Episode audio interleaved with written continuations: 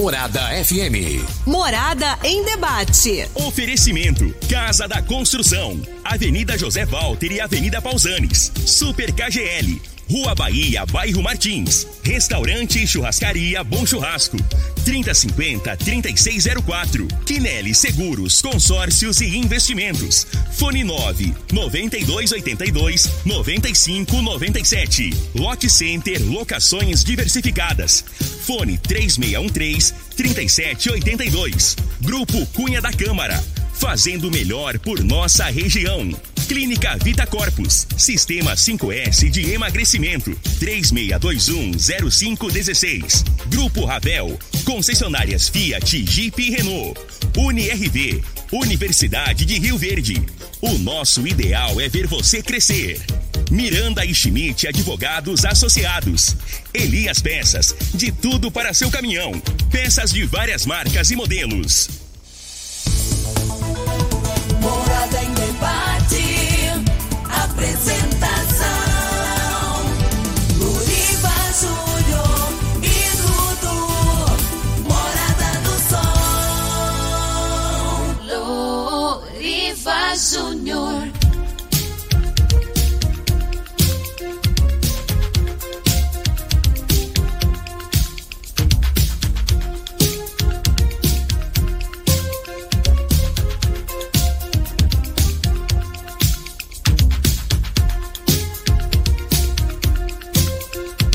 Sete horas, seis minutos. Muito bom dia, Rio Verde. Bom dia, região sudoeste de Goiás. Satisfação enorme estar com vocês pelas ondas da sua rádio Morada do Sol FM 97,7. Hoje, sábado, dia 7 de agosto de 2021. Hoje comemora-se o dia da Lei Maria da Penha. Essa lei que foi criada para defender as mulheres vítimas de violência doméstica. Mas também, é claro, se o homem também for vítima, com certeza a Lei Maria da Penha se aplica a ele também, né? E em breve nós vamos falar sobre esse assunto muito importante que ainda vitimiza muitas, milhares de mulheres, ainda mais nessa época de pandemia. Mas hoje aqui no programa Morada em Debate, vamos falar sobre urna eletrônica versus urna, urna com voto impresso. Após 25 anos de implantação do voto eletrônico no Brasil, Será que já é hora de mudar mesmo o sistema de votação? Por que, que o presidente Jair Bolsonaro insiste tanto agora com essa questão da, da urna com voto impresso? Muita gente quer saber por que os ataques ao STF. Já já os nossos convidados, doutor Danilo Marques, é, estará debatendo esse assunto junt, juntamente com o Zanck Júnior, que vai substituir o nosso amigo Gustavo Carvalho que ontem teve um imprevisto e teve que fazer uma viagem de última hora. Mas o Zanck também tem um posicionamento muito importante e ele vai falar hoje aqui no Morada de Debate junto com o doutor Danilo Marques. E você vai poder participar, dando a sua opinião, 3621-4433. Você pode mandar sua mensagem ou áudio e dê a sua opinião. Você é contra ou a favor a urna eletrônica? Você acha que está na hora de realmente ter a urna com voto impresso? É necessário? Será que essa urna atual não tem, não tem realmente a, a, a modalidade de impressão? Porque estão colocando em xeque de que essa urna eletrônica ela não imprime os votos. Será que não imprime mesmo? Já já, aqui no programa Morada em Debate. E atenção para você que ainda duvida da Covid-19, só nas últimas 24 horas no Brasil foram registrados novos 42.159 casos, só nas últimas 24 horas. Óbitos, nas últimas 24 horas foram 1.056. Total de óbitos até o momento, 561.762 pessoas já perderam suas vidas desde o início da pandemia. Com isso, o ministro da Saúde estuda a possibilidade de terceira dose da vacina contra a Covid-19 no Brasil. Fiocruz alerta para novas variantes do, do vírus da Covid, Delta e Gama. Delta já está entre nós e diz que essa variante Gama é muito mais agressiva que a Delta. Então, gente, ainda não é hora de abrir mão dos cuidados necessários. E aí fica a pergunta: por que que os municípios, por que que os estados do Brasil estão flexibilizando cada vez mais várias atividades que nem precisava flexibilizar? Por que, que já tem estados que estão autorizando torcidas no, no, no, nos estádios, sendo que ainda tem variantes no Brasil e que pode vitimar e que estão vitimando muita gente sendo internada. É uma coisa que não dá para entender por que, que estão flexibilizando num momento como a pandemia não acabou ainda. Mega Sena pode pagar hoje 55 milhões de reais. Você que gosta de ir na agência lotérica, hoje é dia de você jogar hoje de manhã. Vai que você ganha 55 milhões de reais, hein? Presidente Bolsonaro volta a defender voto impresso e agora usa palavrão para xingar ministro Barroso. Já o ministro Barroso fala sobre crise da democracia e defende semipresidencialismo no Brasil. E por falar em Brasil, a seleção brasileira nas Olimpíadas está em 15º lugar com seis medalhas de ouro até o momento, quatro de prata e oito de bronze. E ainda tem medalhas aí que podem surgir, né? Pelo menos quatro medalhas de hoje para amanhã. O Brasil pode chegar a uma marca muito interessante. Mas, Dudu, cumprimentar você, que é 1,70m maior que o Júnior Pimenta. Bom dia, Dudu. E a previsão do tempo? O frio está chegando novamente aí. Tem outra frente fria chegando aqui no, no estado de Goiás. Bom dia. Bom dia, Loriva. Bom dia aos nossos convidados de hoje. Um bom dia especial para você, querido ouvinte da Morada FM. Obrigado demais pela companhia, pela audiência de sempre. Hoje nós vamos juntos aí mais uma vez até as 9 horas desta manhã de sabadão. Se você quiser participar conosco, 3621-4433 ou pela internet aí, ó, pelos, pelas plataformas, né? Instagram, Facebook, YouTube. Inclusive estamos ao vivo de lá, né? Dessas plataformas, você pode nos escutar e também nos assistir. É, você vai poder também participar por lá, tá bom? Vamos lá com a previsão do tempo para este sabadão, de acordo com o site Clima Tempo.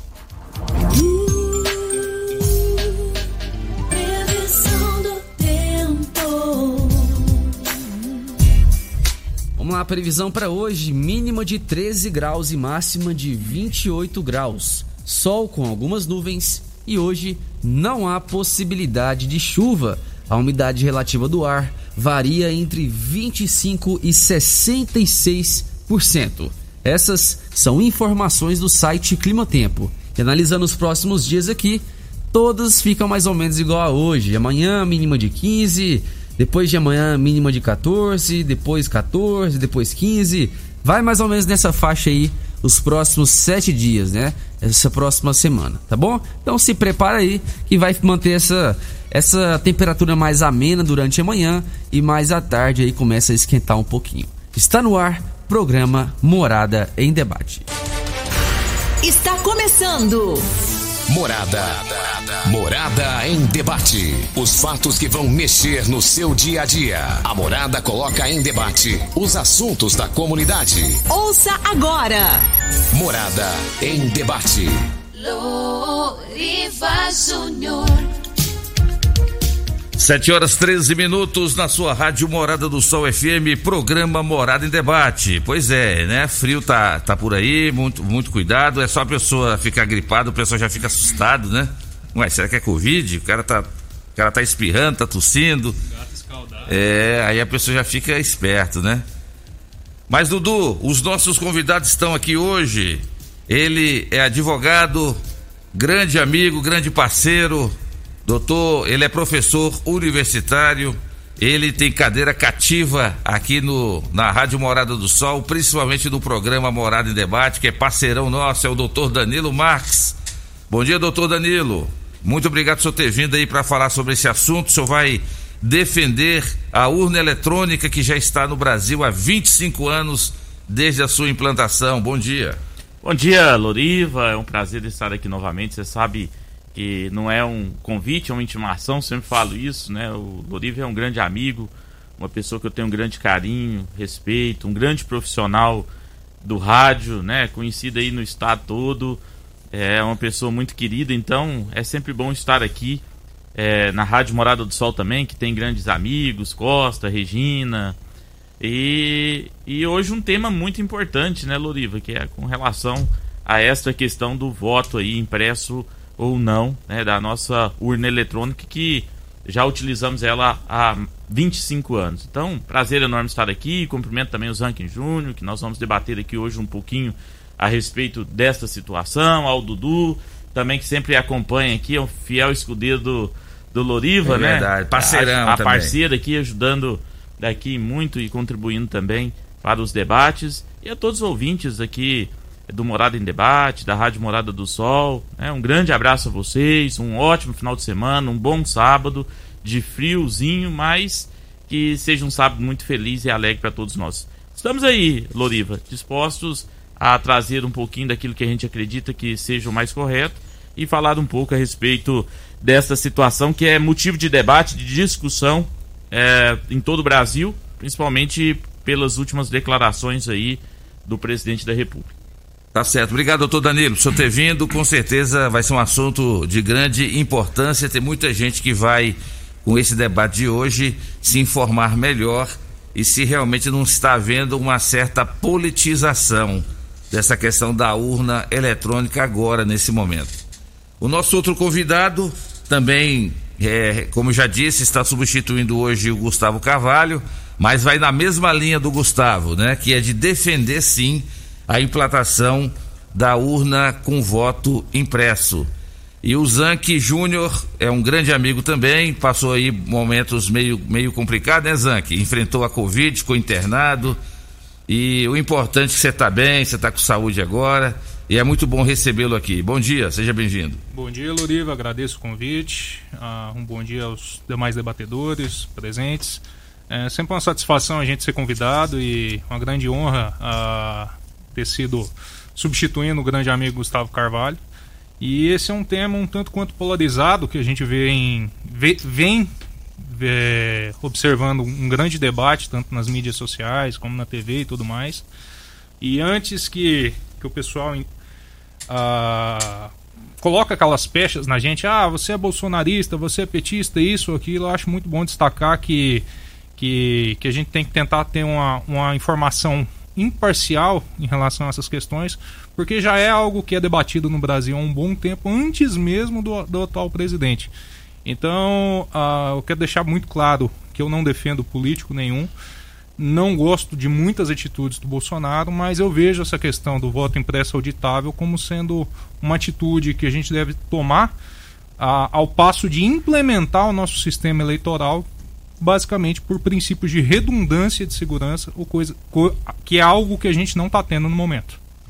Tá certo. Então, os ouvintes da Rádio Morada vão com certeza acompanhar e vão poder opinar também, dando a sua opinião, concordando ou discordando do doutor Danilo, concordando ou discordando do Zanck Júnior, pelo WhatsApp 3621-4433. Mandando um grande abraço aqui pro meu amigo Juan, ele que é irmão do Jonathan, proprietário lá do Bom Churrasco, churrascaria e pizzaria, e o Juan prometeu, viu, Dudu? Ele falou: olha, Loriva, essa semana eu vou lá nos estúdios da Rádio Morada para assistir o programa Morada em Debate. E o- até o, o Jonathan duvidou, nada, ele vai levantar cedo sábado, nada para ir lá. E o Juan veio aqui, ó. Vamos ouvir o bom dia do Juan aqui para nós. Bom dia, Juan. Bom dia, Loriva. Bom dia a todo mundo. Só queria agradecer o convite de poder estar aqui. Era pra eu ficar ali no, no, No auditório. Onde é que você tá agora? Tô aqui dentro dos estúdios. Bate até um nervoso de ficar aqui mesmo não participando, mas eu só queria agradecer. Muito obrigado. Obrigado, Juan. Sua presença é, é brilhante aqui. Você é um grande amigo também que a gente tem lá do restaurante Churrascaria Bom Churrasco, que é parceirão aqui do programa Morada em Debate. E mandando um grande abraço também pro meu amigo Paulinho, lá do Tecido Zil Verde. O Paulinho, como sempre, né, Paulinho? Coloca toda a equipe de vendedores lá na porta, coloca o som bem alto na Rádio Morada do Sol, coloca o som bem alto aqui no programa Morada em Debate, aí pede, Loriva, manda um alô aqui pra nós aqui, ó. Paulinho, Tecido Zil Verde toda a turma aqui do Tecidos e Verde, está, todo mundo está te ouvindo. Só lembrar que hoje tem promoção total Dia dos Pais aqui em Tecidos Rio Verde. Então você quer presentear seu pai amanhã, Dia dos Pais, você pode comprar lá tem meias, tem camisa social, tem calça, tem toda toda a linha de confecções para o seu pai lá em Tecidos Rio Verde é, vestindo você e sua casa. Grande abraço aí, Paulinho. Obrigado pela audiência. Toda a equipe de vendedores estão aí na porta aí, todo mundo ouvindo. Obrigado também pela grande audiência. Doutor Danilo, vamos começar pelo senhor, né? Como é que o senhor vê isso? O Zanck já adiantou aqui que não tem aqui não tem preferência por político. É coincidência do presidente Bolsonaro defender isso, porque ele almeja ser candidato à reeleição e ele acha que pode estar tendo uma certa conspiração contra ele é, é, sobre, sobre, não deixá-lo é, é, ser vitorioso das urnas e agora ele levantou mais ainda essa bandeira, né? Que é a questão do voto impresso auditável. Como é que o senhor vê esse momento que o Brasil está enfrentando, essa, essa desarmonia de poderes? porque na Constituição fala que os poderes têm que ser harmônicos entre si. Mas nós estamos começando a ver aí um grande desrespeito às instituições, né, com, a, com as declarações do presidente. Como é que você vê nesse momento esse, esse cenário no Brasil é, de ameaça à democracia? Então, isso é uma grande cortina de fumaça para tapear, enganar e desviar o real problema que nós estamos passando no nosso país. Por quê? É, primeiramente, a gente tem que ver que ocorreu ou ocorreram aí diversos problemas na, na, na condução aí da nossa, é, da nossa crise de pandemia no nosso país. Vacinas foram adquiridas de forma atrasadas, né? O, o, a forma da gente poder evitar a transmissão em massa é, foi criado um grande debate também e que com certeza aumentaram aí o número de pessoas que foram infectadas e, consequentemente, mortas também por conta da Covid. Aliada a essa situação da pandemia, que foi, ao meu ver e, enxergar, catastrófica para o nosso país, pela condução é, do presidente da República, nós temos também uma crise financeira. E essa crise financeira, por exemplo, nós temos aí em alguns lugares do país gasolina a quase sete reais.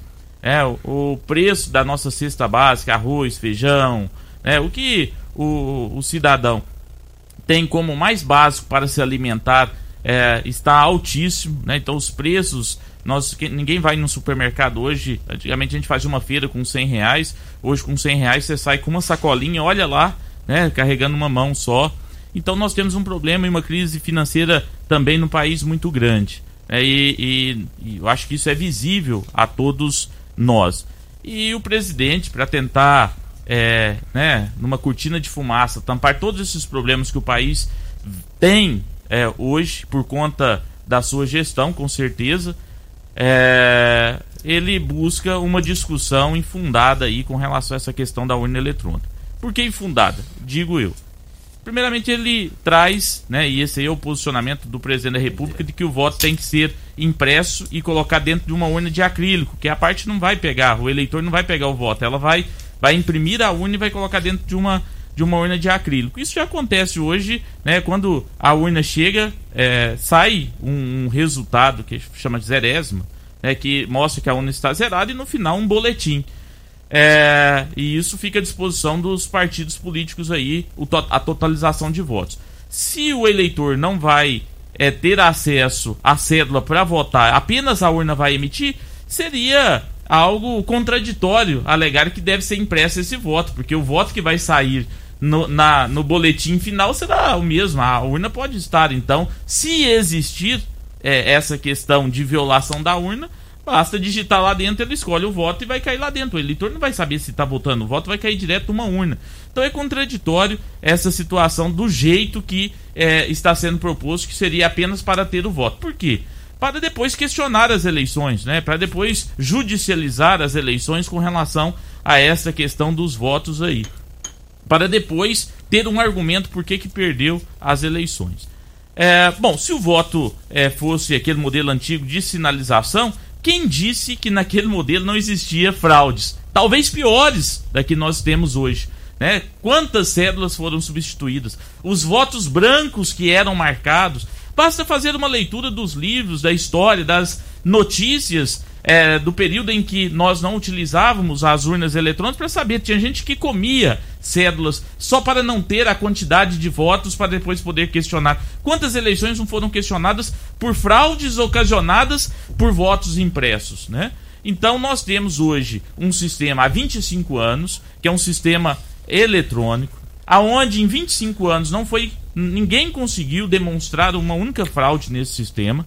É, o sistema ele tem é, ali uma análise durante todo o período de, da, da sociedade civil que pode verificar né, e fazer testes para verificar se existe ou não existe possibilidade de fraudes. A urna não tem contato à internet, a urna não tem contato a nenhum programa externo. Né? Então, uma vez que é lacrado na presença é, de pessoas que é indicado pela legislação, a urna não tem mais condição de receber qualquer tipo de, de é, informação externa e depois sai o resultado. E esse resultado sai quase imediatamente, coisa que no voto impresso, antes, demorava, o Loriva, né, você deve ter conhecimento, viveu esse período, é, demorava semanas, dias, semanas, né, para, Igual lá no, para ter nos Estados resultado. Unidos, né? Igual nos Estados Unidos. Então, e fora que não foi apresentado é, de forma coerente, correta, segura, nenhum tipo de fraude que tenha ocorrido neste sistema. Então, e, e aliado a isso tudo, ô Loriva, o custo é, de um voto impresso é, nesse sistema que está sendo proposto pelo presidente da República apenas para colocar dentro de uma urna de acrílico, é, ao qual o, o eleitor não vai assinalar o voto, né? Vai colocar lá apenas o que ele colocar vai cair numa urna de acrílico. É, custaria mais de 2 bilhões e meio, né? No momento de, de crise sanitária, no momento de crise econômica, no momento em que é, esse auxílio emergencial foi reduzido, a gente tirar 2,5 bilhões da nossa, da nossa reserva, da nossa economia, para colocar em um sistema que não vai, que não vai resolver é, o que estão falando, né? O que estão falando aí que é para resolver essa ou diminuir essa possibilidade de fraude e esquecer as pessoas necessitadas, as pessoas que estão precisando também. É uma questão, é, é uma questão aí que que talvez poderia até dar um- uma improbidade aí ao gestor que fizesse uma situação dessa, escolher em um sistema que não tem nenhuma demonstração que vai resolver ou solucionar alguma coisa e deixar de aplicar em áreas que efetivamente precisam nosso país. né? Então, é, é, nós acreditamos, isso é um pouco né, do que a gente. Aqui o, período para falar é pequeno, então a gente tem que É. abrir na discussão, ô Loriva, mas essa é um pouco da minha visão com relação a esse sistema. É uma curti é, a esse sistema de voto impresso. O que o presidente quis fazer é uma cortina de fumaça para tampar o que tem ocorrido de problemas no nosso país. A forma de que ele está querendo fazer com esse voto impresso, já, nós já tivemos no nosso país. Quem viveu e quem está nos ouvindo agora sabe dos problemas que tinham, da substituição dos votos, das pessoas que engoliam e colocavam votos, das pessoas que colocavam cédulas é, falsas dentro das urnas, ou as pessoas que votavam em branco, deixavam em branco, outras pessoas marcavam para indicar. Nós vamos judicializar uma eleição que no nosso país, né? E o, é, efetivamente aumentando o custo ainda mais dessa eleição, e nós não vamos ter um resultado prático. E não existe no nosso país, o presidente não conseguiu demonstrar o que ele tem falado que existe fraude. O TSE pediu para ele demonstrar as fraudes, ele não conseguiu demonstrar com todo o aparato que ele tem na presidência da República, com um punhado de gente que ele tem que, que, né, que está ali para poder servi-lo, ele não conseguiu demonstrar uma única fraude no nosso sistema eleitoral. Então, então não dá para discutir uma situação dessa. Antes da gente ir pro intervalo comercial, nós temos que ouvir, né, Dudu, o outro lado aqui. Zanke, você concorda com tudo que o doutor Danilo falou? E é uma oportunidade de você explicar o que que é o voto, o voto é, impresso auditável. Bem, a gente tem algumas falhas de conceito que foi apresentado pelo, pelo nobre doutor, com todo respeito, da Tavênia, mas a gente tem que tentar colocar os pingos nos is em relação à tecnologia que é aplicada. Quando a gente trabalha com programação, a gente sempre preza pelo que a gente chama de princípio da redundância. Ou seja, quanto mais redundância que você tem dentro do sistema, ao passo de você garantir a segurança dele, naturalmente você evita falhas externas, falhas internas, você evita com que o processo como um todo apresente algum tipo de falha. E aí, dos 196 países que a gente tem ao redor do globo, muito se fala: "Ah, mas o Brasil ele é campeão mundial em velocidade de apuração de voto. O Brasil é exemplo a, a, a nível mundial no, no, no quesito de, de, urna eletrônica. E aí a primeira pergunta que eu tenho que fazer para os ouvintes é: você confia nos políticos brasileiros? Você que por eventualmente usa algum sistema público, seja ele de Detran, TRE, Justiça Federal, Caixa Econômica, o que quer que seja, esses, esses sistemas que você normalmente observa, eles são eficientes? O Brasil ele conseguiu ter a façanha, na época de pandemia, ser um dos únicos países do mundo que sistema eletrônico tinha fila. Então, quando você olha aquilo que normalmente os governos eles apresentam para a gente a nível tecnológico, sempre apresentam certas características que você fala, gente, é impossível você ter eficiência muitas vezes naquilo que é apresentado pelo governo.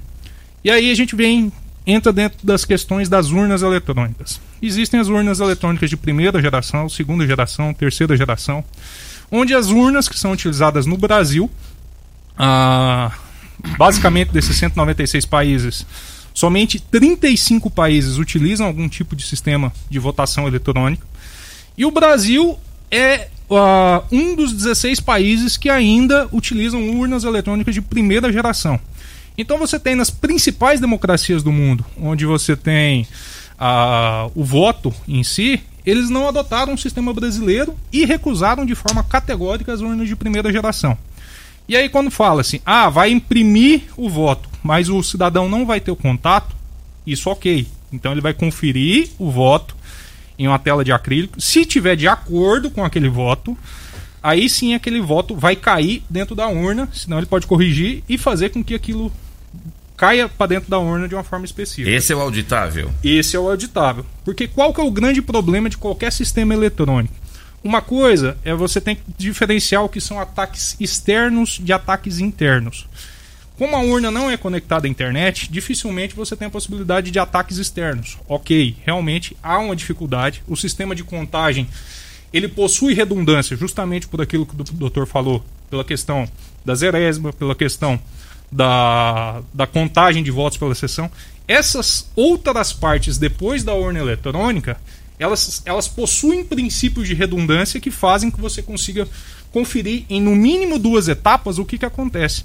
O grande problema, quando você fala a nível de governo, principalmente num país polarizado igual o Brasil tem, é aquilo que acontece de ataque interno. Se você tem por exemplo, a, alguns programadores, grupos políticos têm acesso a essa urna, que têm acesso ao código de fonte, que inclusive o TSE, até mesmo no, nas audiências que eles fazem para testar, eles colocam quatro dias normalmente para os técnicos testar, o que é humanamente impossível de, de, de, ser analisado de todos os critérios, porque são quase 11 milhões de linhas de código-fonte. Então, você lê isso. Qualquer, que, qualquer pessoa que entenda de programação sabe a dificuldade que é você fazer isso em função dessas linhas de código-fonte serem escondidas, algumas são ocultadas. Então, existe uma dificuldade muito grande, principalmente quem entende de programação, de você fazer isso. E quando você tem a questão do voto auditável, colocando essa redundância no sistema, é que você não faz toda a contagem de forma eletrônica, porque não adianta caso exista a possibilidade, e naturalmente por serem pessoas que mexam com essas urnas, que criam programação, coloquem algum código fonte malicioso, que é possível naturalmente, a partir do momento que você coloca a impressão de forma paralela, ele teria que fraudar tanto o sistema de forma eletrônica quanto de paralela. Isso é o que aconteceu na Índia, isso é o que aconteceu na própria Alemanha, pelo fato que há a necessidade de você colocar esses sistemas para que evite um ataque ah, prévio daquele sistema que está acontecendo. Então não adianta a urna imprimir o boletim de urna se a contagem inicial ela já pode ter sido modificada de alguma forma. E a impressão do voto é justamente para você ter uma redundância que seja na urna eletrônica, que é o ponto mais vulnerável que a gente tem até o momento. Tá certo então. E no próximo bloco, então, o doutor Danilo responde aqui o Zanck Júnior. O Zanck foi muito feliz na colocação dele quando disse que, que as urnas eletrônicas não têm acesso à internet. E com isso, muita gente que achava que, que as, as, fake, as fake news ou qualquer outro tipo de interferência via internet poderia prejudicar as urnas eletrônicas. E o Zanck já adiantou, as urnas eletrônicas não têm acesso à internet. Mas já já os nossos convidados continuam respondendo e as primeiras participações aqui do programa Morada em Debate. Mandar um grande abraço pro meu amigo Tiago, da Energia Solar. Grande abraço aí, Tiago. Tá, tá dizendo aqui, ó. Quero parabenizar o tema abordado hoje no seu programa, Loriva, e parabenizar o doutor Danilo e em especial ao grande amigo de seu Zanck Júnior. Estamos aqui na escuta. Conhece o Tiagão lá da Energia Solar? Conheço, o Tiago da, da LT Grupo. LT Grupo. Ele tá mexendo com os problemas que a gente tem em relação a, a Celg, inclusive. Celg não, a Enel, A né? Enel, isso. A- até tô com um processo em cima da Enel em função das diversas falhas. E eu até recomendo todo mundo, muitas vezes, entrar com processo em cima da Enel, porque por incrível que pareça, a quantidade de reclamação que a gente tem da Enel em si, mas o número de processos que a gente tem em cima deles é praticamente muito baixo. Você tem poucos registros no PROCON, você tem poucas incidências jurídicas de algo que todo mundo reclama. Então, o Ministério Público pegar no pé deles, mais gente deveria deveria entrar judicialmente contra as diversas falhas que ela apresenta. Tá certo. Vamos para o intervalo comercial em nome de Casa da Construção. Construindo ou reformando, Casa da Construção é a melhor opção, do básico ao acabamento. Avenida José Walter, 3627575. Super KGL, na Rua Bahia, bairro Martins. Quem não é maior tem que ser melhor. 3622740. UniRV, Universidade de Rio Verde. O nosso ideal é ver você crescer. Programa Morada em Debate, volta já.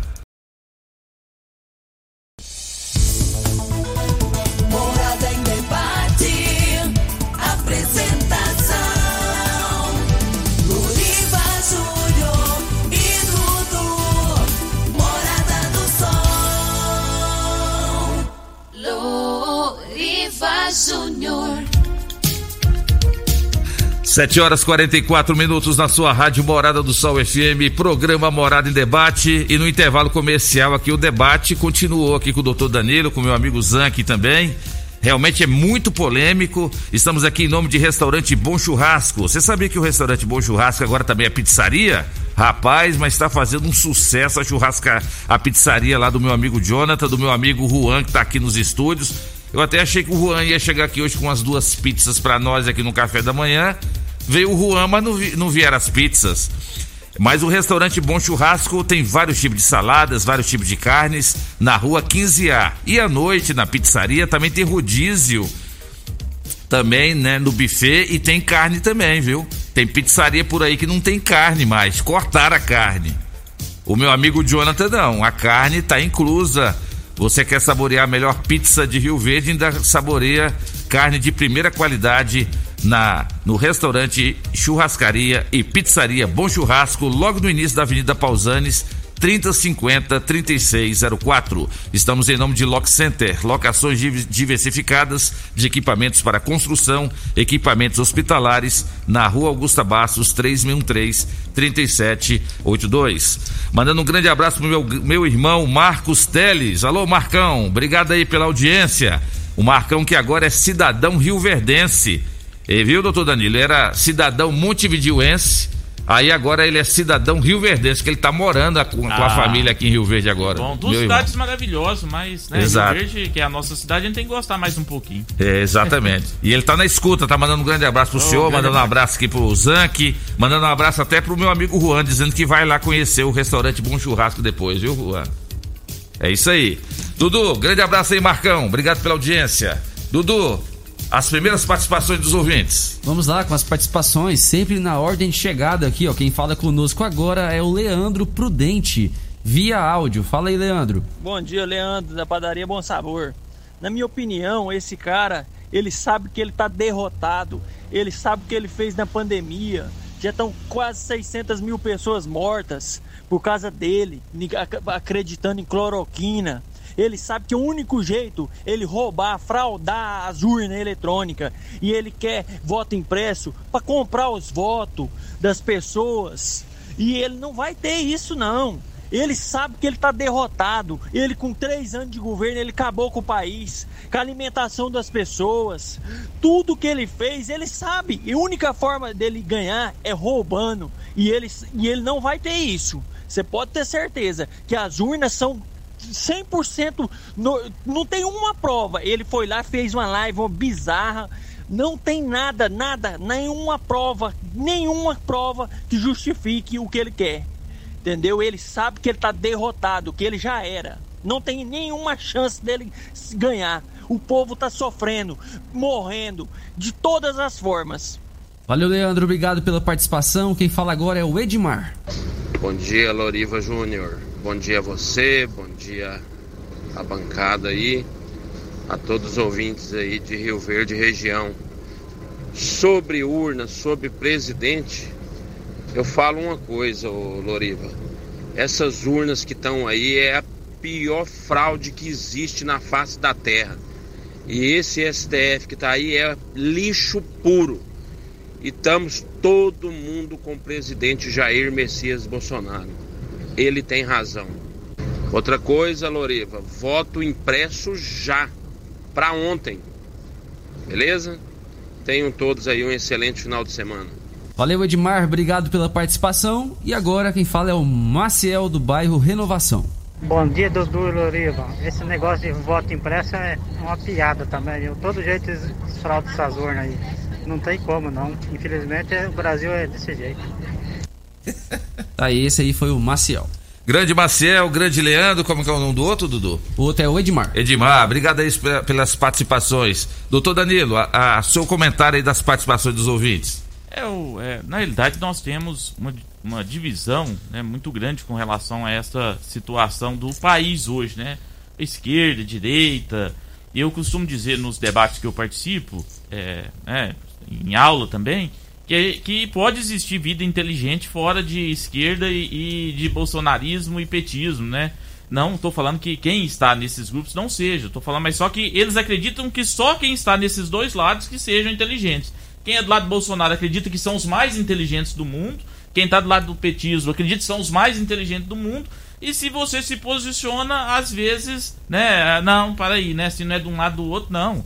É, eu não sou bolsonarista e não sou petista. Não, não, não tem ah, né, não- nenhum lado, nem para um lado nem para o outro. Quem me conhece sabe que eu não, não me manifesto com relação a essas situações. Inclusive, numa situação, uma vez que o Loriva me convidou, vim aqui defender o Bolsonaro. E, né, então, assim, é, é, em, eu- em uma situação aqui. Então, se tiver que defender o que está fazendo bom, eu tenho a minha consciência. Isso aqui é normal? Então, beleza, posso defender o Bolsonaro. Se for ruim, eu posso falar mal dele, porque eu não tenho compromisso de ser Bolsonaro porque ele tá fazendo cagada e eu continuar. Não, é porque eu votei nele, eu coloquei meu carro e ele é. é a gente não tem que. O, o erro do país é colocar alguém como mito. É colocar alguém como salvador da pátria. Salvador da pátria é você que tá trabalhando, acordando 6 horas da manhã para ir trabalhar. Verdade. Você que é o salvador da pátria e tá colocando imposto no, no, no, né, no, no país aí pra depois fazer as coisas que tem que fazer. Então a gente tem que parar disso de idolatrar as pessoas como sendo salvadores da pátria. Nós fizemos isso com um punhado de gente. A gente faz isso Sérgio Moro, Joaquim Barbosa, é, que foi ministro, agora Jair Bolsonaro e outras pessoas que passaram aqui no nosso país. Não, salvador da pátria é o trabalhador que levanta todos os dias de manhã e vai dormir todos os dias é, bem tarde da noite trabalhando para colocar comida dentro de casa pro cidadão. Trabalhar Esse- cinco meses por ano só pra pagar imposto. só para pagar imposto. E Praticamente ganhando sete. e- é. Dá, né? Oi? Praticamente sete. É, então praticamente sete, como diz o Zank aqui. Então quer dizer, sobra cinco meses para ele poder ter o dinheiro dele para poder fazer alguma coisa. Então vejam só, esse é o grande. Essas pessoas são um mito para mim, sabe? Essa pessoa que levanta todo dia para ir catar o lixo, né, para poder fazer a limpeza, ou para ir pro o médico para ir trabalhar todos os dias. Todo mundo tem um um percentual de importância. Então a gente tem que começar a discutir fora dessa questão de bolsonarismo ou petismo. O que a gente discute aqui é efetivamente o que, que é o momento ideal hoje, essa situação da urna. E eu não discordo do Zank no que ele traz aqui. É óbvio que é, toda segurança é melhor. O que a gente discute é se esse é o momento de estar discutindo e se efetivamente vai ocasionar algum problema agora no, no nosso país. Não, ó, agora é, corre risco de alguém que está lá dentro do TSE. O que, que o Bolsonaro, o que, que ele tem feito? Ele tem discutido com quem? Com o Barroso. Barroso é o quê? Presidente do TSE. Para quê? Para criar um, um clima de que o TSE pode prejudicar e que ele vai perder, já reconhecendo, no meu modo de ver, numa análise política, que há uma possibilidade grande dele perder a eleição. Há uma possibilidade, estou falando que ele vai perder. Então ele reconhecendo isso, porque ele só fez um punhado de, de, né, de, de, de decisões é, ruins para o país, ele reconhecendo que pode perder né, as eleições, ele vai bater de frente com o presidente do TSE para criar, criar um clima que o TSE pode fraudar eleições no nosso país. Ele diz que a eleição que ele ganhou foi fraudada. Vejam só. Né? Então, o discurso, que é o discurso errado, Lorico, o discurso que ele está utilizando agora, né? é o discurso errado. Então, é, o gasto agora é um gasto errado para isso, sem qualquer tipo de prova. Agora, o amadurecimento, da gente poder discutir o que pode ser feito, né, com o tempo, para a gente saber como que isso pode ser feito da melhor maneira, né? Um debate sadio na sociedade, eu vejo que é importante, sim. É, é um meio a mais de, de pra gente verificar ali, né, a segurança. Quem não quer ter um meio a mais de segurança? O que não pode ser feito é como está sendo feito agora, o, o presidente da República atacando uma autoridade é, institucional com um fim exclusivamente político. Aí está o erro. Aí tá o E. Sem demonstrar efetivamente o que, que aconteceu. E aí a gente discutia até no intervalo, ah, mas as pessoas não confiam na urna eletrônica, tem pesquisa, mas se fizer uma pesquisa, quem confia no aplicativo do banco, ninguém confia, porque não é a gente que cria o aplicativo do banco. Se a gente fazer uma pesquisa, quem confia em qualquer outro sistema eletrônico que não foi você que criou, todo mundo vai discordar, todo mundo vai falar que não confia. Vai ter uma, né, uma grande maioria que não confia. Por quê? Porque não é você que fez. Então isso é normal de acontecer. Agora, a gente precisa ter um debate sadio, com tempo. Não é um debate faltando um mês para eleição, para depois falar o seguinte: olha, o voto não é auditável, então eu não vou aceitar o resultado da eleição. Isso aí não pode no nosso país, isso aí é imposição de forma, de forma que está.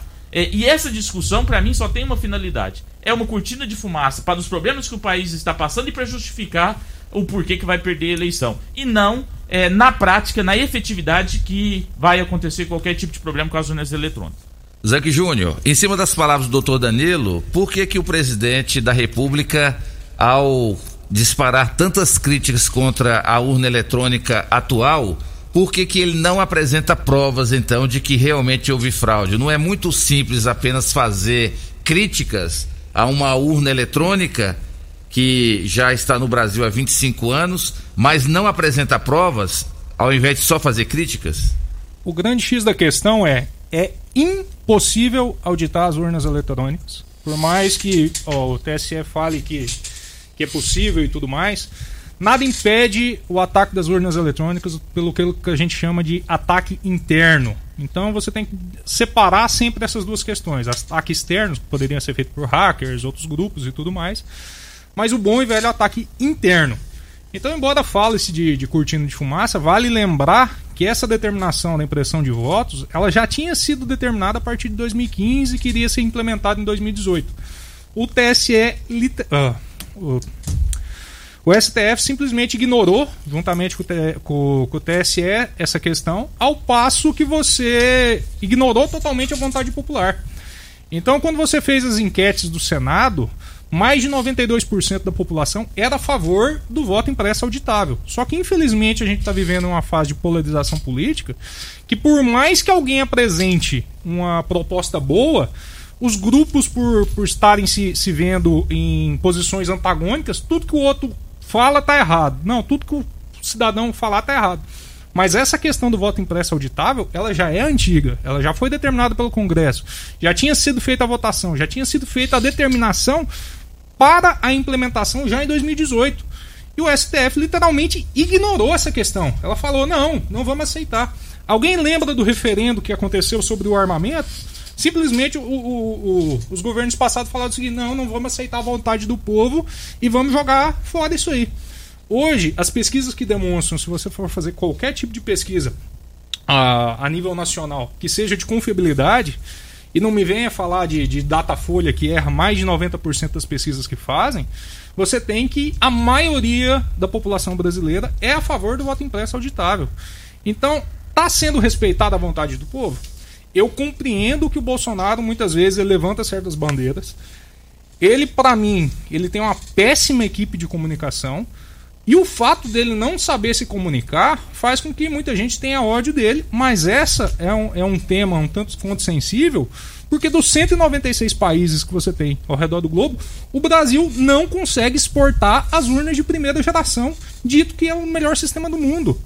Então, se você tem um sistema que é tão bom, que é tão confiável, que é tão perfeito, por que, que os outros países não usam?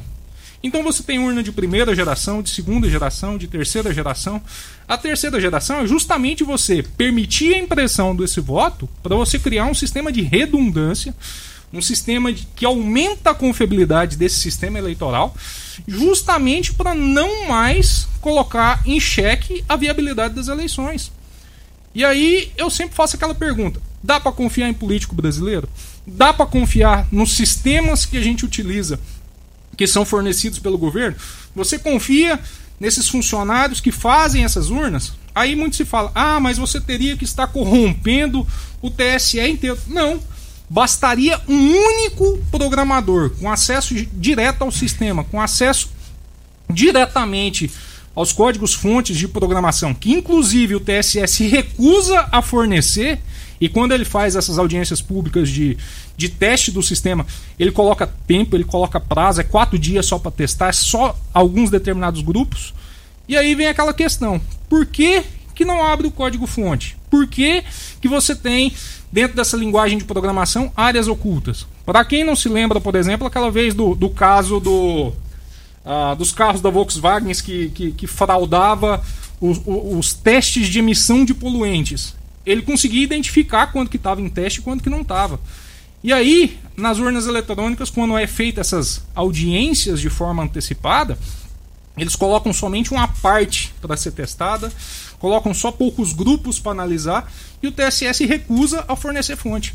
Então, das várias etapas que você tem do processo eleitoral, a urna eletrônica, que é a base, que vai fazer a contagem inicial, que aí sim vai gerar o boletim de urna, que vai ser enviado para o TSE, é a única fase do nosso processo eleitoral que ainda hoje não possui nenhum sistema de redundância, nenhum sistema de controle, é justamente essa fase inicial. E aí, quem tem acesso à programação, que entende de programação e consegue observar que basta algumas poucas linhas que podem ser escondidas nas mais de 11 milhões de linhas de código que compõem o sistema das urnas eletrônicas, para um programador experiente que é possível ter, e ele tem acesso sem prazo, sem tempo, sem verificação, a partir do momento que, que isso é instalado e faz a contagem errada, seja por percentual, seja por mudança de voto, seja por qualquer questão que dentro da linguagem de programação é possível, a partir do momento que isso pode acontecer e por ter mãos humanas lidando com isso aí, a impressão do voto é só mais uma forma de você garantir uma etapa de segurança a mais dentro desse momento. E muito fala-se ah, mas você está defendendo isso por conta do Bolsonaro. Não, não é. É uma questão de bom senso que foi já determinado desde 2015. DSE ignorou, assim como a questão do armamento, que, que, que os governos ignoraram o referendo. Então, não está sendo feita a vontade popular, ao passo que o TSE, que antes, inclusive, tinha feito vídeos institucionais para falar sobre o voto impresso nas urnas, que ia ser uh, feito, inclusive tem vídeos do próprio TSE que mostram isso. Simplesmente agora ele adotou uma posição política contrária ao Bolsonaro e você tem os principais partidos de esquerda que fraudaram o país por tanto tempo, sendo os primeiros a, a levantarem bandeiras contrárias ao voto auditável. Então, isso é mais uma vez coloca em xeque justamente a confiabilidade do sistema quando você tem os principais envolvidos em escândalos de corrupção do passado sendo contrários a tal medida que, a grosso modo, se você fizer em uma quantidade uh, de amostragem, 5% das urnas, 8% das urnas, não precisa ser em todas, Mas o simples fato de você fazer isso aí, o custo é irrelevante frente a- a- ao processo de transparência que a gente tem que ter dentro de uma democracia. Tá certo. E no próximo bloco, o doutor Danilo e o Zanke Júnior comentam que o STF alega que com o voto eletrônico elimina-se qualquer margem para achismos humanos, decisões e julgamentos influenciados por partidarismo ou ideologia, além da possibilidade de mero erro, de mero erro humano e voluntário na contagem dos boletos afirma que a urna eletrônica ainda é, implantada no Brasil é a forma mais democrática e segura. E a pergunta é por que que o STF é, está sendo tão criticado, né, pelo outro poder que é o poder executivo? E ontem Essa o- pergunta eu quero responder. é, e o presidente do STF ontem se reuniu com o procurador-geral da República, que é o chefão do Ministério Público. O chefão do Ministério Público tá amarelando, doutor Danilo. O chefão, o, o Aras, né? Ele tá sendo é, é, criticado porque o Ministério Público, né? Tá de braços cruzados diante dessas acusações, essas trocas de farpas entre o Poder Executivo e o Poder Judiciário e o, e o Ministério Público, que é o, o- a Procuradoria-Geral da República, está de braços cruzados. E ontem o Aras foi cobrado pessoalmente pelo presidente do STF, Luiz Fux, sobre um posicionamento de que eles não aceitam as críticas que estão sendo direcionadas a eles diretamente do presidente da República. Então já já vocês comentam aqui no programa Morada e Debate com mais participações dos ouvintes. Em nome de Tecidos Rio Verde, investindo você em sua casa. Amanhã é domingo, é dia dos pais. Compre hoje o presente do seu pai lá no Tecidos Rio Verde. Estamos em nome de Quinelli, corretora de seguros, consórcios e investimentos, na Avenida José Walter, 3621 3737. E atenção, caminhoneiros. Elias Peças tem super promoção em molas, caixa de câmbio, diferencial e muitas outras peças de várias marcas e modelos, de tudo para o seu caminhão. Lá no Elias Peças você encontra também rodas para caminhão 295 e 275 pelo menor preço da cidade. É isso mesmo. Promoção de rodas 295 e 275 Promoção total. Corre lá no Elias Peças, na Avenida Brasília, em frente ao Poço Trevo. Ligue agora pro meu amigo Elias, 99281 7668. Você vai ser bem atendido pelo Elias e também pelo Mota. Elias Peças de tudo para seu caminhão. Compra ônibus e caminhão para desmanche também, hein? Elias Peças 99281 7668. Programa Morada em Debate com o Dr. Danilo e com Zanque Júnior. Volta já.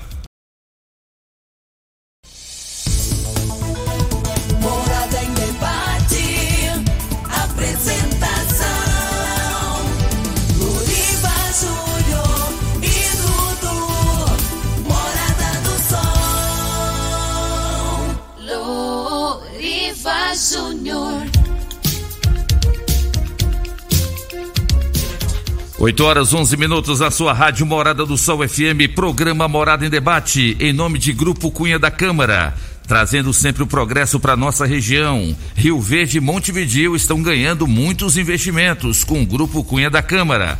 Estamos em nome de Grupo Ravel, concessionárias Fiat, Jeep e Renault. Você encontra de tudo os melhores carros no Grupo Ravel. Você que gosta da Fiat, você que gosta da Jeep, ou, ou você gosta da Renault, você vai no Grupo Ravel do meu amigo Flávio. Estamos em nome de Clínica Vita Corpus, a única com sistema 5S de emagrecimento. Emagreça com saúde, emagreça com Vita Corpus. Rafael Nascimento, 3621-0516. Muitas participações, Dudu. Muitas participações, vamos rodar para dar tempo de todo mundo participar aqui do programa. Quem fala conosco agora é o Marco Aurélio, via áudio. Bom dia, Loriva. Bom dia a todos presentes. É o Marco Aurélio desse Pires. Eu queria que o pessoal aí deixasse bem claro que não só o Brasil, que mais de 15 países adere à urna eletrônica, inclusive os Estados Unidos. Então, assim, a gente tem que deixar bem claro que isso aí é muito seguro, porque não é conectada a nenhuma rede e que nunca foi provado nada, nem nos Estados Unidos, nem em lugar nenhum, entendeu? Então, assim, eu vejo que hoje é mais fácil as pessoas pegarem uma cédula, fazer uma cópia dela e falar que votou em Ciclano Bertano para começar a desconfiança, para começar uma investigação e levar bem à frente isso aí. Porque é muito fácil fazer clonagem de, de cédula, de qualquer coisa. Então, assim, eu acho que é inviável voltar ao passado, né? Gente tem que andar para frente. Um abraço. Valeu, Marco Aurélio, obrigado pela participação. Agora quem fala é a Hilda. Bom dia, Loriva. Bom dia, Dudu. E bom dia aos convidados. Loriva, eu assino embaixo a posição do doutor Danilo. Eu concordo plenamente com ele. Eu acho que o presidente Bolsonaro deveria parar de ofender as pessoas, tanto os poderes quanto a população civil, que é um homem que não tem moral para falar, só sabe falar palavrão, não se comporta como verdadeiro presidente não, não me representa em momento nenhum, porque eu sinto vergonha de ter um presidente tão sem moral, tão boca suja como esse homem. E outra coisa, ele está preocupado porque ele foi eleito com a urna eletrônica, então, então deveria contestar então a vitória dele. Ué. Ele está com medo porque ele sabe que ele não vai ganhar, porque ele está perdendo em todas as pesquisas e ele está sabendo que ele não vai conseguir se reeleger. E se Deus existe, ele não vai conseguir porque esse homem só trouxe desgraça para o nosso país, infelizmente, sim. Então, Dudu, o Loriva, eu gostaria muito, muito mesmo que, na, que as pessoas não dessem crédito às loucuras e às paranoias desse homem, porque tem que ser internado. Essa é a minha opinião. Tá aí, essa é a opinião da Hilda. E quem fala agora é o Edivaldo, também via áudio. Bom dia, Loriva. Bom dia, Dudu. Bom dia a todos aí da bancada. É, eu queria perguntar para esse rapaz aí, o bolsonarista, é assim, por que que o Bolsonaro não cala tudo, tudo, tudo e só peita o Lula? Porque, assim, é, mostra que ele é o cara, mostra que é na, na política justa. Porque ele falou que o, Lula era bandido. Mostra que o Lula não é bandido, é peitando ele e ver quem vence, né bom? Então, mais, tchau, obrigado. Então, Tá aí, participação do ouvinte. É, o Júlio César mandou uma mensagem aqui também. Bom dia, Loriva, doutor Danilo, Dirceu. É, viva o debate, viva a democracia. É bom ouvir o bom debate. Se fosse em Cuba, Venezuela, outro país onde o comunismo reina, não teria um debate de alto nível e rico em conhecimento. Parabéns a todos do programa. Minha opinião: 25 anos de urna eletrônica no Brasil. O seu smartphone é a mesma tecnologia de 25 anos atrás? Sou a favor do voto impresso, sim. Até a contratação do jogo do bicho tem comprovante impresso. Aqui é o Júlio César De Stefani. Daí a participação de mais um ouvinte. Antes de vocês comentarem, vamos rodar mais uma aqui. Deixa eu ver o nome dele. É o Ugney Borba. dia, Tudo de bom, meu irmão? Bom dia. Ó, vou te falar como uma pessoa que teve problema e vários colegas meus que foram, foram candidatos e teve problema. Nem na urna que eu votei, pra mim, não, não teve meu voto e vários colegas meus não teve voto aonde eles aonde eles votaram, onde que a família deles votaram.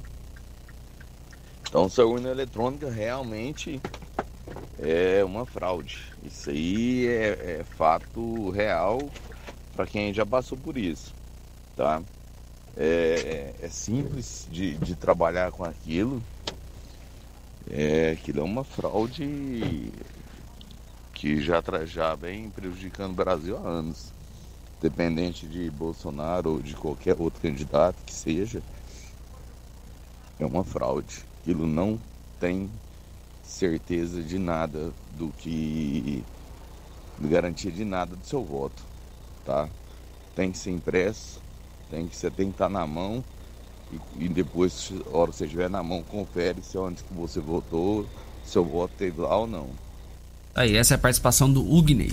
Doutor Danilo, em cima das participações dos ouvintes aí, o pessoal tem que, tem que entender que aqui não, tá- não estão defendendo nem o PT e nem o Bolsonaro. Ninguém está aqui, né? Todo, eu acho que todo mundo aqui votou no Bolsonaro, inclusive eu. Não quer dizer que eu sou a favor dele agora ou sou contra ele. Eu estou só mediando o debate aqui. Mas, doutor Danilo, quando fazem críticas sobre a urna eletrônica, a urna eletrônica, o Zanck foi muito feliz na colocação dele, não tem interferência externa, não tem negócio de internet. A urna eletrônica, todas as vezes que nós fazemos a cobertura das eleições municipais aqui, né? é, os nossos, a nossa equipe consegue passar para nós o resultado de cada, de cada urna, de cada sessão eleitoral. Então a urna eletrônica atual, ela também imprime o resultado da, dos votos que foram feitos naquelas sessões. Então, se eu não acha duvidoso fazerem agora, levantar uma bandeira e criticar sem provas nenhuma que a urna eletrônica como esse ouvinte acabou de falar, o Ugney, de que a urna ela é ela, ela tem fraude mesmo, mas cadê as provas? É, primeiramente o seguinte, né? Se é, o boletim saiu é, para o candidato e o candidato verificou que só, na onde... só uma pergunta. Como que você vai lidar com fraudes que acontecem antes da programação inicial? Então, primeiramente a gente tem que saber como que ocorreu a fraude, porque assim, alegar a gente alega tudo, né, é, é, Zank. E, e, o que que acontece? A gente pode alegar que é, que algo é errado, que alguém que ligou que não era uma pessoa, que alguém fez. Assim, é, a, a lei permite, é constitucional qualquer pessoa levar qualquer pleito adiante. É óbvio que se, dependendo do pleito que ela levar adiante das colocações, direito de expressão e direito de pleitear na justiça, qualquer coisa todo mundo pode fazer. Isso não significa que ela tem, tem razão. É, e se alega e não consegue demonstrar ou se imputa outra pessoa a prática de um crime, ela vai ser responsabilizada por isso também. Então essa é a primeira situação. É, agora, a gente tem que imaginar o seguinte: até você disse aqui, ah, um técnico. Mas o TSE não fica na mão de um técnico para fazer essa programação. Pode ter certeza que não é só um que tem acesso e essa checagem não é feita por conta de Não, uma pessoa. não, Isso a questão que eu certeza- citei é que bastaria um. Mas assim, esse um teria que ser só ele fazer, não poderia ter Não, supervisão não. de ninguém. Então assim, a gente é a gente criar uma hipótese o seguinte, ah, só um, mas então é só ele que é responsável? O TSE para urnas num país de dimensão continental como o nosso país, de tamanho como nós temos, eu tenho certeza que não é um técnico que vai assinar como sendo está tudo correto e só ele ter acesso. Ele terá outras pessoas que juntamente com ele é responsável por esse sistema. E aí teria que corromper todos os outros pensando da mesma forma. Então, assim, é, primeiramente voltando nessa questão do candidato do, do Ugner, que ligou aqui, né? Ugner, você foi na delegacia e fez um boletim de ocorrência? Essa é a primeira questão. Levou lá, falou assim: eu votei nesta sessão. E nessa sessão não teve nenhum voto. É primeiro ponto, porque é, é, é estranho a pessoa falar assim: eu fui lá votar e não tinha. Eu, eu votei e votei errado também, não votei em mim. Ótimo, né? É, há a possibilidade de ter votado errado. Mas geralmente o cara que é candidato entende-se que ele não pode ser analfabeto, tem toda uma situação. Então ele, ele teve ali uma instrução e sabe votar. Mas foi lá e fez um boletim, porque se é eu candidato, a hora que eu pego a urna que eu votei, a primeira coisa que eu vejo que não tem, eu vou na delegacia de polícia e falo, eu votei corretamente lá, não tem, vamos verificar, vamos abrir aqui um inquérito para poder verificar o que, que houve, se aconteceu alguma fraude ou não aconteceu nenhuma fraude. Né? Então é o primeiro ponto que tem que ser feito. Isso, né? Então foi verificado é, é, essa situação. Outra coisa que a gente tem que verificar é muitos candidatos saem. Não.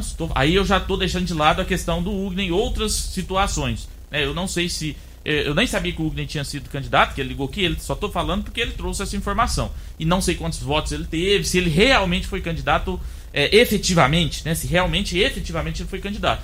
Agora a gente sabe em outros lugares que a pessoa coloca o nome, mas não sai na rua para pedir voto.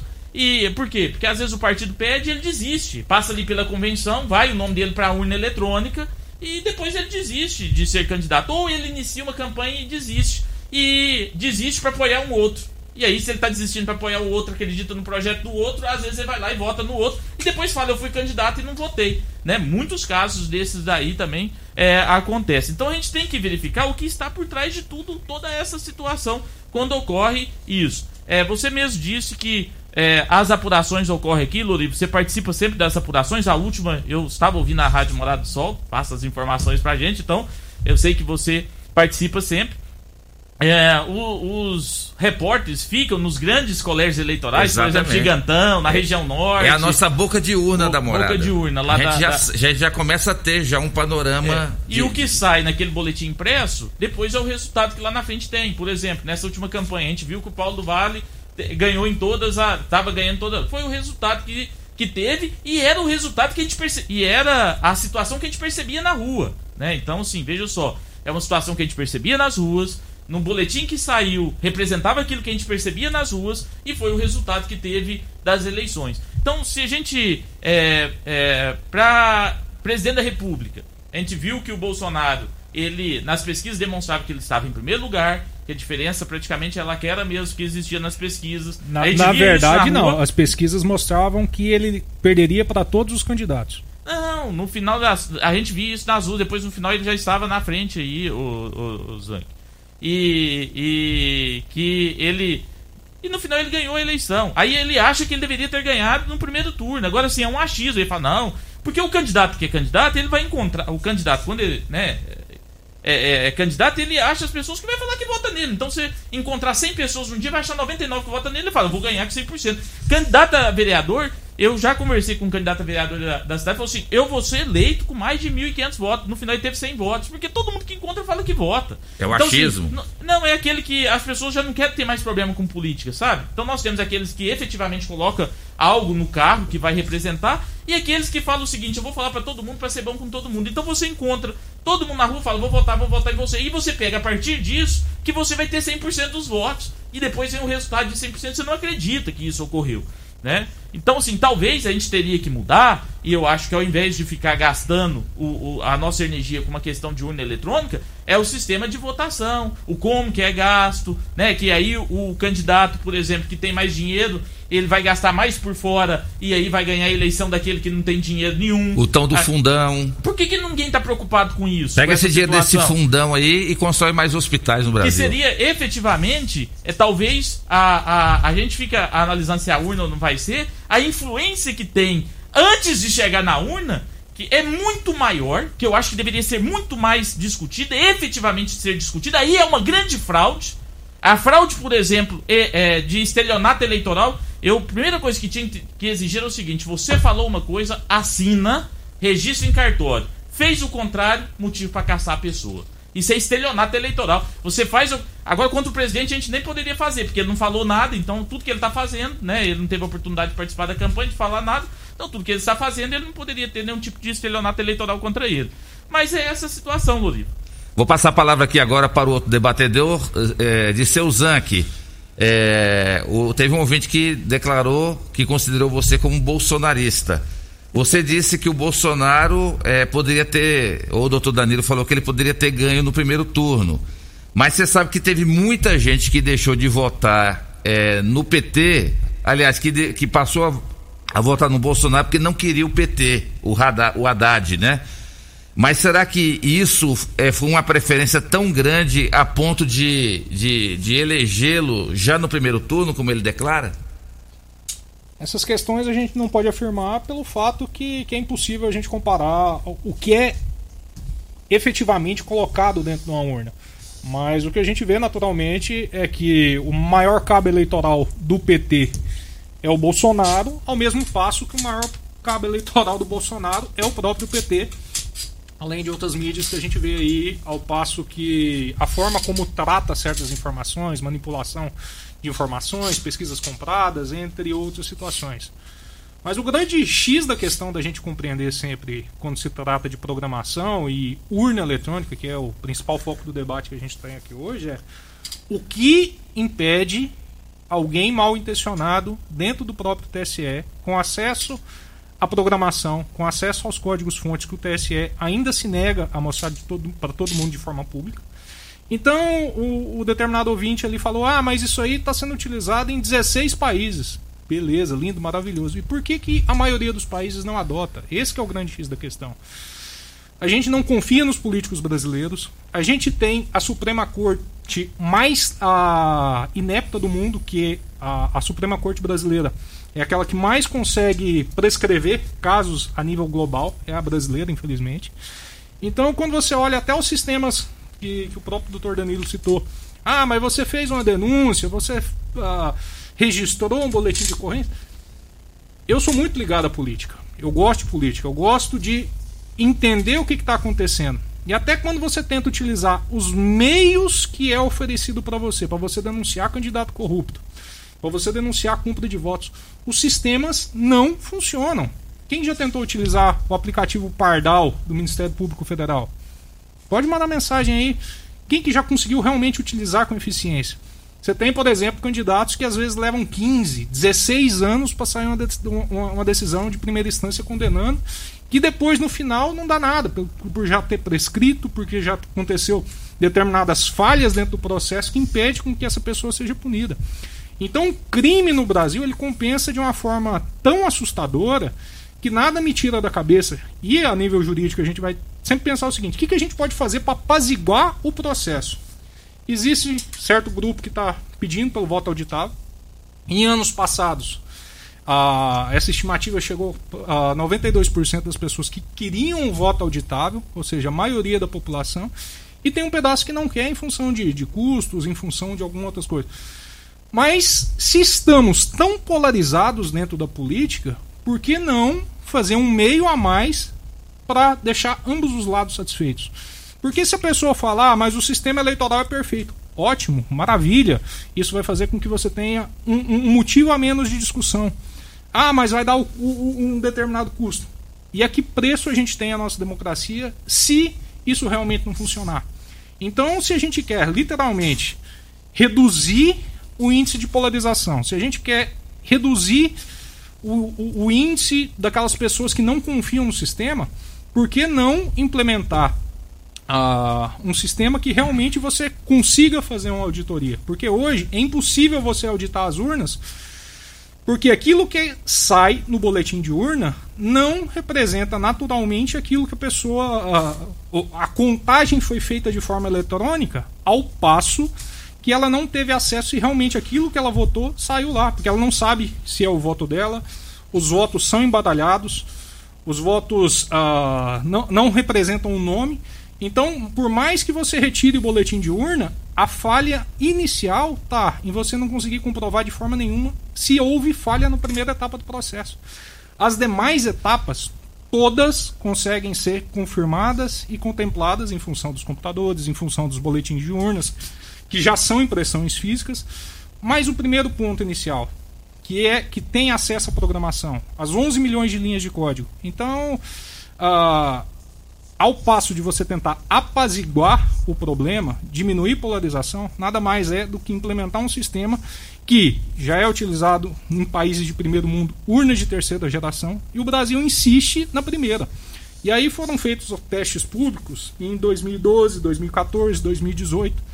Alguns técnicos que participaram ah, dessas audiências para verificar falhas simples de programação, que está em qualquer livro de programação de 2012, conseguiram identificar os mesmos erros em 2018. Ou seja, por mais que você tenha um lapso de tempo um tanto quanto significativo e eles têm somente quatro dias para analisar em cada teste público que acontece, ainda assim o TSE não consegue demonstrar que corrigiu todas as falhas. Então, a partir do momento que ele se posiciona de forma política, ao contrário do que aconteceu em 2017, ah, onde inclusive existiam os vídeos mostrando como seria o voto impresso. Se você tem o TSE mantendo o código-fonte em completo sigilo, se você tem as audiências públicas em que eles escondem parte do código para aqueles que vão testar, se você tem ah, somente alguns programadores tendo acesso a esse sistema, isso coloca em xeque toda a confiabilidade do sistema de uma forma geral. Não a nível municipal, que você tem ah, poucos nomes e tudo mais, mas a nível nacional, presidente, governadores, isso deveria ser implementado há muito tempo, como foi a própria determinação a partir de 2015, que deveria já ter sido implementado em 2018. Tá certo. Mas, aí, eh, doutor Danilo, só antes da gente ir para o intervalo comercial, em cima da palavra, das palavras do Zanck, quando ele fala que tem poucos técnicos, mas se também abrir para muitos técnicos, não vai comprometer também a credibilidade? É, tem os técnicos, não é um só, que, que com certeza que faz isso, e tem outras situações. Primeiramente, a pergunta, por que, que outros países não utilizam a urna brasileira? Porque ela é uma urna genuinamente brasileira. E ela não, Não- tem não- participação de, de outros países, se a gente verificar né, no próprio site do TSE vai falar a respeito disso. A segunda situação é o seguinte: o sistema, depois que ele é lacrado, o sistema, depois que foi feito o teste, o sistema que vai ser mandado para todas as urnas é lacrado. Aí depois é instalado nas urnas. E o que, que é feito? é feito selecionado uma quantidade de urnas no país depois de, de ter feito o sistema que vai para a urna, que é aí esse sistema que vai para todas as urnas, e é feito a, né, é feito uma eleição simulada para ver se vai bater certinho. Então quer dizer, aquele que está naquela urna, aquela que está naquela urna, né, o, o, o software que está naquela urna, o que foi colocado lá dentro do sistema, ele é testado de forma a selecionar algumas urnas no país para fazer o teste, depois se dá certo ou não, depois que é encaminhado para as urnas. Então vejam só, tem todo um sistema também do TSE para ele garantir que existe uma, conf, uma confiança aí nesse sistema e esse debate é, é muito interessante.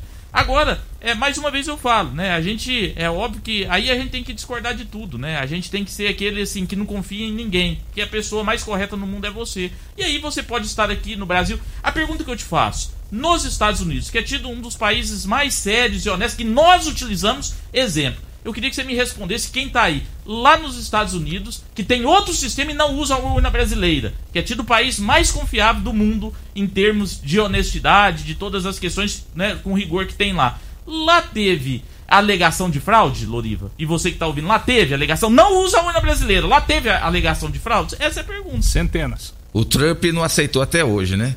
Rapidinho pra gente ir pro intervalo. Ah, quando a gente lida com programação, a gente observa que até os sistemas mais complexos, quando você coloca em teste, uma coisa é você ter aquele teste que está mostrando para você ali naquele determinado momento. Ele passa na maioria das vezes. Você tem, por exemplo, Microsoft Windows, você tem jogos, você tem tudo que usa programação em linguagem computacional. Você, existe até uma média de erros que você coloca a cada mil linhas de, de comando. E às vezes essa, esse número varia de 15 até 40 a cada mil linhas. Aí você imagina uma urna eletrônica que tem praticamente 11 milhões de linhas de codificação. Então, o teste que é feito de forma inicial, ele não prova nada. É a mesma forma de você falar: "Ah, eu estou dizendo para você que eu depositei uh, determinada coisa, que eu fiz determinada programação e ele funcionou lá na hora. Mas nada impede de você encontrar os erros depois. Isso acontece com Windows, acontece com jogos. Somente quando você tem milhares de pessoas auditando, verificando e analisando cada etapa de erro, cada etapa do processo, que realmente você encontra as falhas. Quantidade de sistemas que a gente tem, que é lançado de Detran, INSS, a Secretaria da Fazenda e tudo mais, que somente depois que a população vai utilizar que ela começa a identificar as falhas. Por quê? Porque os técnicos, quando estão fazendo, eles colocam para rodar em um determinado tipo de, de, de, de, momento. Quando você bota a população que vai testar as mais complexas variáveis possíveis uh, de codificação, de, de, de, de, comandos inversos, de uma página para outra, que você realmente encontra as falhas. Então os testes eles não, não servem para demonstrar essa falhabilidade do sistema e é uma forma a mais de você ter uma redundância da única etapa que não possui. Tá certo então, vamos para o intervalo comercial em nome de Super KGL, na Rua Bahia, bairro Martins. Quem não é maior tem que ser melhor. 3612-2740. E na volta do bloco, mais participações dos ouvintes no WhatsApp mais famoso da cidade.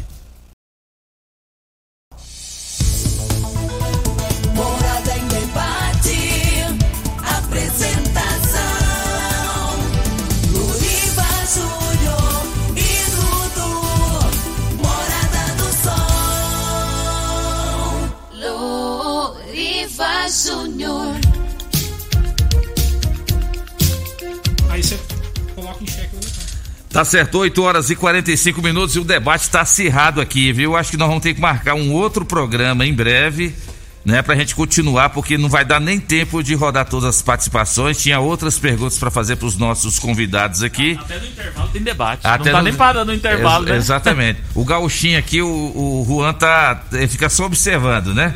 Estamos em nome de Grupo Ravel, concessionárias Fiat, Jeep e Renault. Estamos em nome de Lock Center, locações diversificadas de equipamentos para construção e equipamentos hospitalares. Quinelli, corretora de seguros, consórcio de investimentos. UniRV, o nosso ideal é ver você crescer.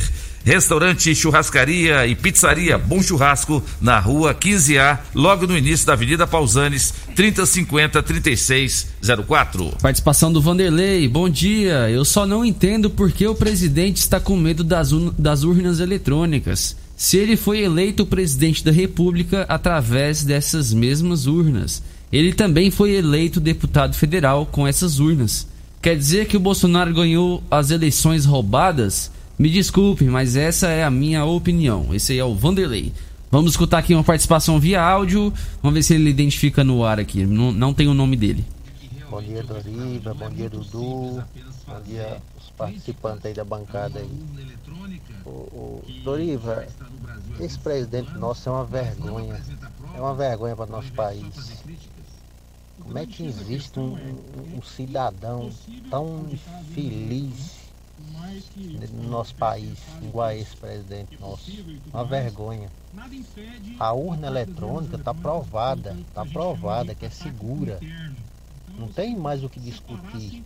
É segura. E acabou. Ponto final. Não, vai, não tem que mexer. Não é que vai mexer numa coisa que já está comprovada que é segura. Né? Então é uma vergonha para nosso país ter um, um- um cidadão desse aí como presidente da república. É, nós está perdido. Mas graças a Deus que está acabando.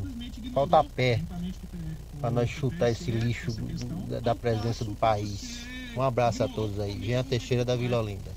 Tá aí essa, o- essa participação do, do Jean. Obrigado, Jean. Quem fala agora é o José Almeida. Bom dia, Luriva. Bom dia a todos que compõem a bancada e bom dia aos, aos ouvintes. Aqui é o José Almeida do Barra Mutirão. Eu sou a favor do voto impresso. O Bolsonaro está certo, né? Ele está errado é na forma como ele está brigando. E dizer que isso é uma luta de agora, do momento, não é não. Essa luta aí pelo voto impresso é antiga, é antiga. É como frisou aí desde 2015. E outro, por que que o TSE, através do ministro Barroso, não deixa que outros técnicos avaliem também. Não houve opinião, opinião de outros técnicos quando estão na, está na audiência e não aceita críticas ao sistema. Ele está sendo partidário e ele tem o lado dele que ele torce o viés, o viés ideológico. E eu penso o seguinte. Por que, que não usa as urnas de terceira geração que tem o voto impresso?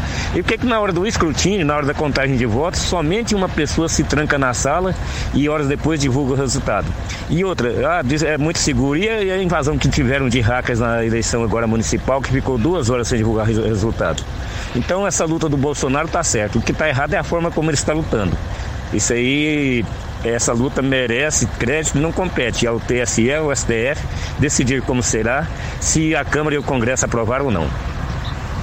Valeu, José. Obrigado pela participação. Mais uma é a Neide. Bom dia a todos da Morada do Sol. Bom dia a todos os ouvintes da rádio. Eu quero também eh, participar desse programa e fazer uma observação. Quem já trabalhou eh, na- numa, numa mesa eh, de votação tem noção da segurança da urna. Quando o presidente da, daquela sessão entra, ele abre a urna na, na presença de um fiscal, a urna está zerada.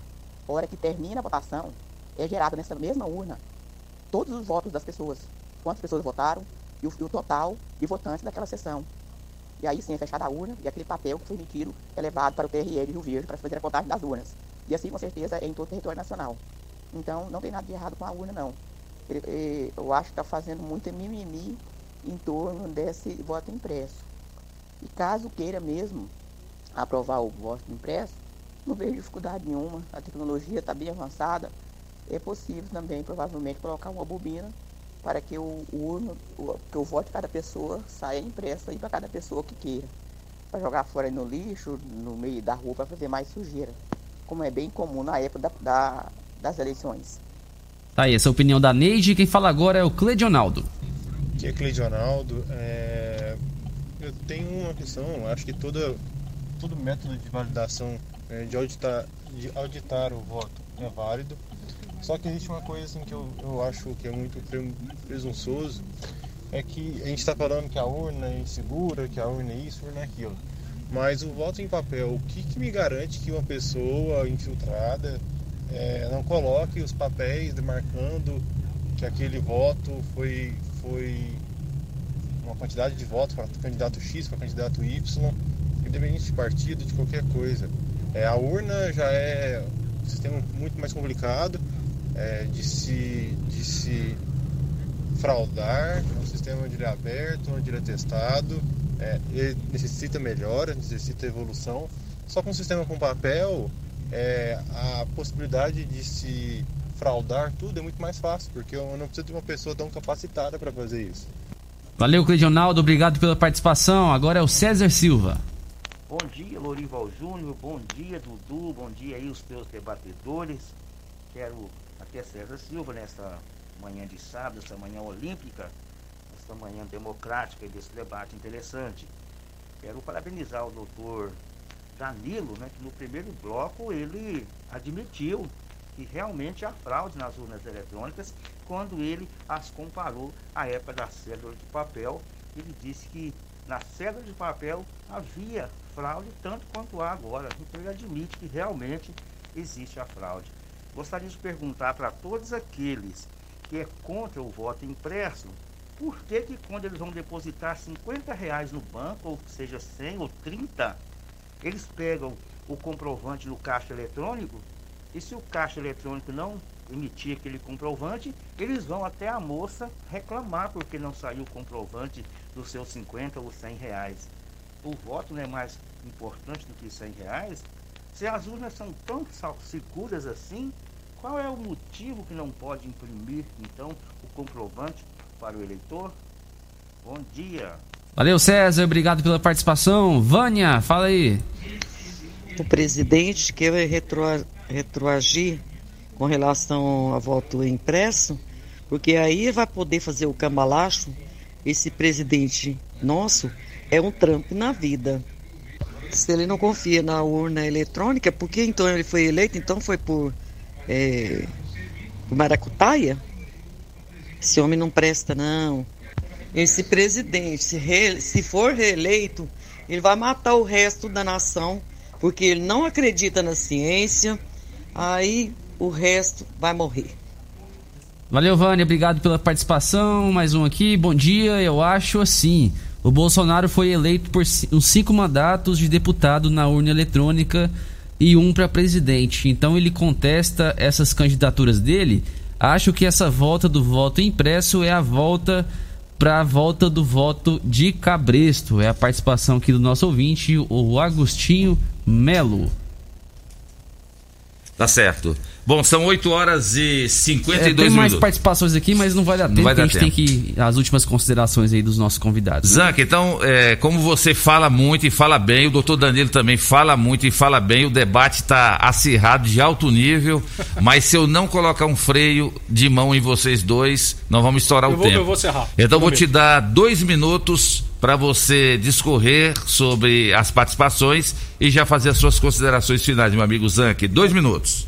O maior erro que, que as pessoas normalmente estão caindo dentro dessa questão do voto impresso é acreditar que a gente vai voltar a, utilizar cédula de papel. Isso não acontece. O X da questão é entender que aquilo que muitas vezes você pode estar colocando ali na urna eletrônica não seja aquilo que está sendo registrado, ah, que daí depois vai ser feita a contagem. Então, continua-se o sistema eletrônico, porém, você tem uma ferramenta a mais para confi pra confirmar a confiabilidade daquela urna. Então, o sistema permanece eletrônico e você só tem. ah, colocou até um tempinho aqui para mim.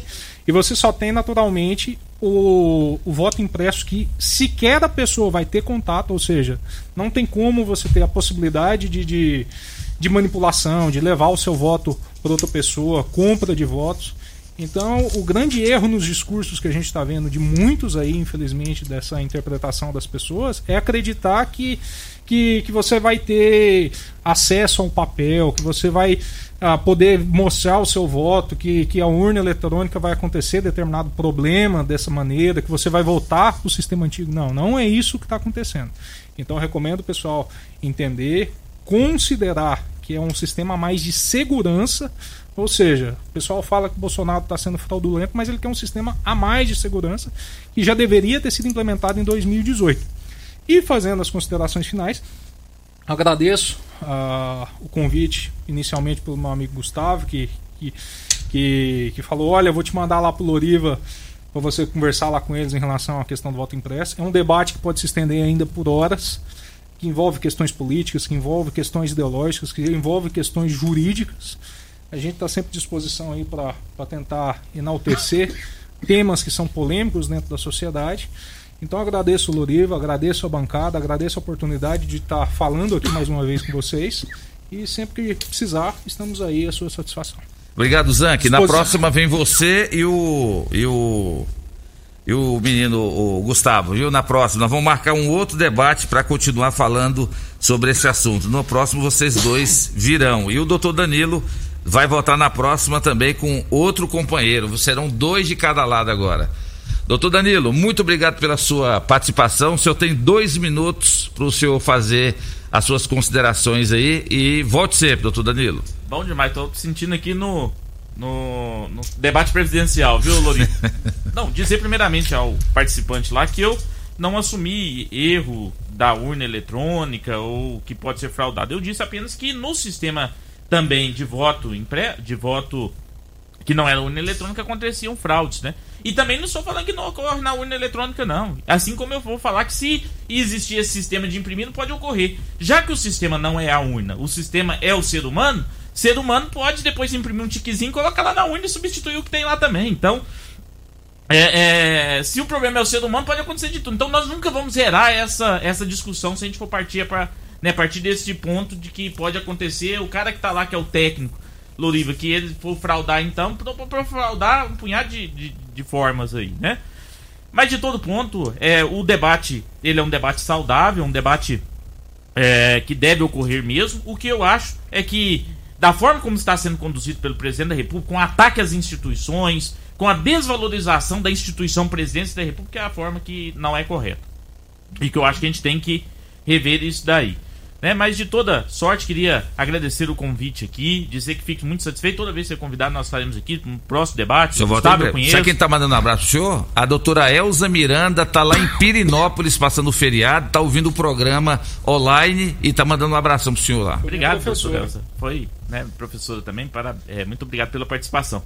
Então, muito obrigado pelo convite. Ao Zank aqui também, que nós tivemos um debate saudável, sadio, né, com suas argumentações técnicas. Eu acho que isso é a grande importância.